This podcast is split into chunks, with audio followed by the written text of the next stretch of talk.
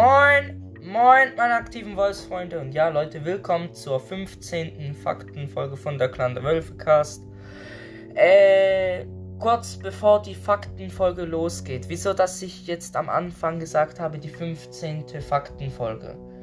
Weil die Faktenfolgen sind bei mir nummeriert und die Kapitel sind halt nur als erstes, zweites, drittes Kapitel nummeriert und ja, nicht als Folgennummer also Folgennummer bezüglich, ja, jede Folge wird durchnummeriert. Nein, äh, die Faktenfolgen haben eine bestimmte Nummer und die Kapitel haben halt nur die Nummern des jeweiligen Kapitels. Und ja, Leute, wollte das nur noch kurz ähm, erklären.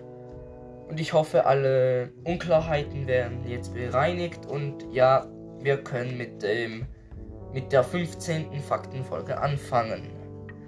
Heute gibt es ein paar Nemera-Fakten und ja, wird sagen, legen wir los. Äh, die McNamara ist eine grau-weiße Wölfin, ich weiß nicht so genau. Leute, über die Nemera ist so wenig bekannt. Gott, ich weiß nicht mal, wie Hardware aussah, Mann. ich weiß, hört sich ein bisschen, der Name hört sich ein bisschen komisch an. Ja. Dann weiter. Aus welchem Rudelclan kam sie? Sie kam aus dem Clan der McHeath, aber ist dann halt zum Clan der McNamara gegangen. War auch die Anführerin der McNamaras. Mein Gott. Äh, was sind ihre Vergehen. Sie hatte keine Vergehen, außer dass sie ihren Clan verlassen haben, war, hat, weil ja die McKeef sehen Clan verlassen auch als Vergehen. Also ja, sie finden, das ist Verrat an ihrem Clan, also das höchste Vergehen, wo man ja machen kann. Dann gegen wen kämpft sie? Sie kämpft gegen die Wildwölfe, also die Clanlosen.